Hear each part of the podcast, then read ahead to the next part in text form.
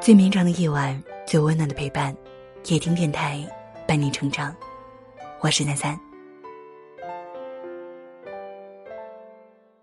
我想跟大家分享一个真实的故事。高中的时候，我死党暗恋一个男孩，在毕业之前，他给班里的每一个人都发了同学录。他暗恋的那个男同学也写了。毕业的那天，那个男孩给了一张用二十块钱折的桃心，说了句。毕业快乐。他在心里乐开了花，还傻傻的学了三天怎样用钱折成桃心。最后，他也送给了男孩一个二十块的桃心。他一直把桃心夹在日记本里面，偷偷放在家里的床板下，一直舍不得把那二十块钱用掉。后来，他上了大学，也把那个笔记本带上了。在大学毕业的时候，他清理东西，发现了那个。布满灰尘的笔记本，他翻开笔记本，回想从前写下的幼稚的文字，看到了一张用二十块钱折的桃心，他笑着说：“哇塞，还有二十块钱可以点份外卖了。”他乐呵呵的把二十块钱的桃心拆开抚平后，他哭了。他看见在二十块钱上面写了一句话：“我喜欢你，要不？”你做我女朋友吧。他花了一个星期的时间，找到了那个男孩的联系方式，才知道那个男孩已经结婚了。那些年我们一起追过的女孩中，当柯景腾问沈佳宜：“你相信有平行时空吗？”也许在那个平行时空里，我们是在一起的。人到中年，为爱情流下了太多的眼泪。而最无奈的一滴，可能是近在眼前，爱藏心里，咫尺天涯，爱得太迟。听过一句话，喜欢任何事物最好的方法，就是意识到自己要失去它。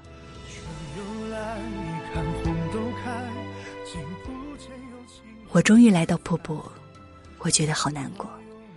我始终认为站在这儿的应该是两个人。这句话是梁朝伟在《春光乍泄》里说的台词，这也让我想到前几天看朋友发的一条朋友圈。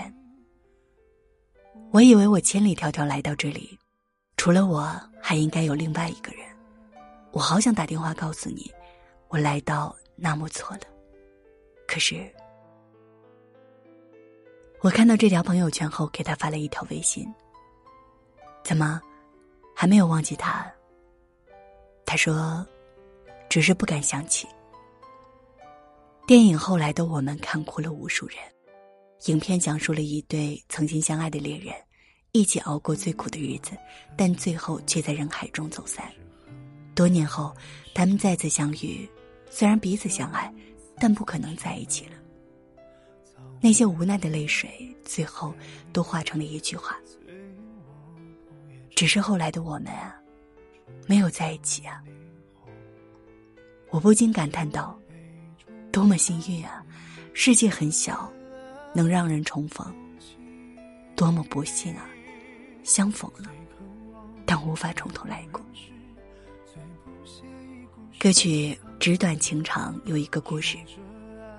有人问：“这个年代还有人用手写信吗？”他说：“有，他一直在给他写信、写歌。”这个人又问：“他是你的爱人吗？”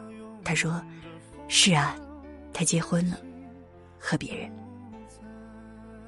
大鱼海棠中说：“在这个世界上，最美好的事情是如约而至，最悲伤的事情是那个人已经远去，你思念千万遍而不得。”人到中年，为爱情留下的第二滴泪，是苦涩的。海底捞月。爱而不得，世人万千，唯你难找。最后，有的人相濡以沫，有的人相忘于江湖。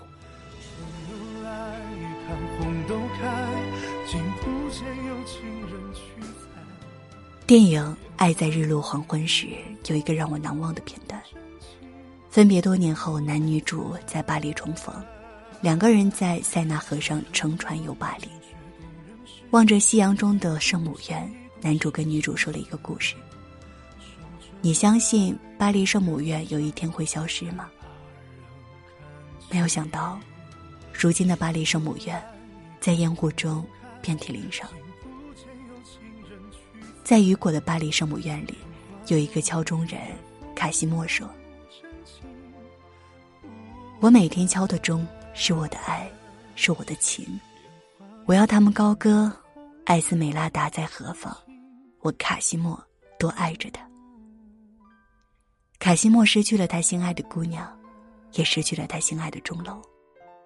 人到中年，为爱情留下的第三滴泪是痛苦的。”来日方长，却不再见，等待一天，遗憾一生。人生不就是这样吗？世事无常，悲喜交加，物是人非的事情常常发生。与其说是人生无常，不如说是人生之常。有的爱情以童话开头，以悲剧结尾；有的爱情以悲剧开头，喜剧告终；有的爱情。不悲不喜，无疾而终。或许，人到中年就是学会接受的过程。你得接受与他人分道扬镳，接受突如其来的意外，接受无能为力的挽留，接受世事无常的人生。人到中年，最重要的是什么？有人与你共饮酒，有人告你夜已深，有人问你粥可温。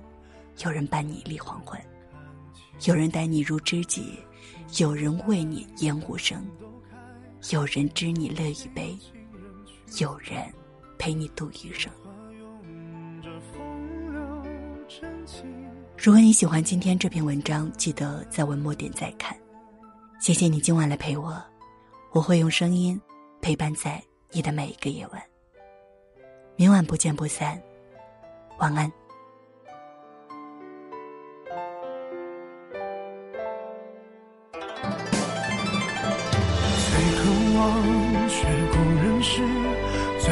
最不屑一故事相思。守着爱，怕人笑，还怕人看清。春又来，看红豆开，竟不见有情人去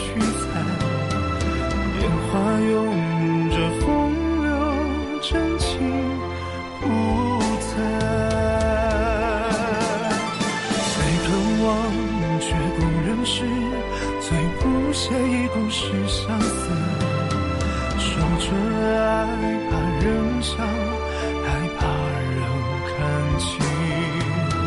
春又来，看红豆开，竟不见有情人去采。烟花拥着风流，真情。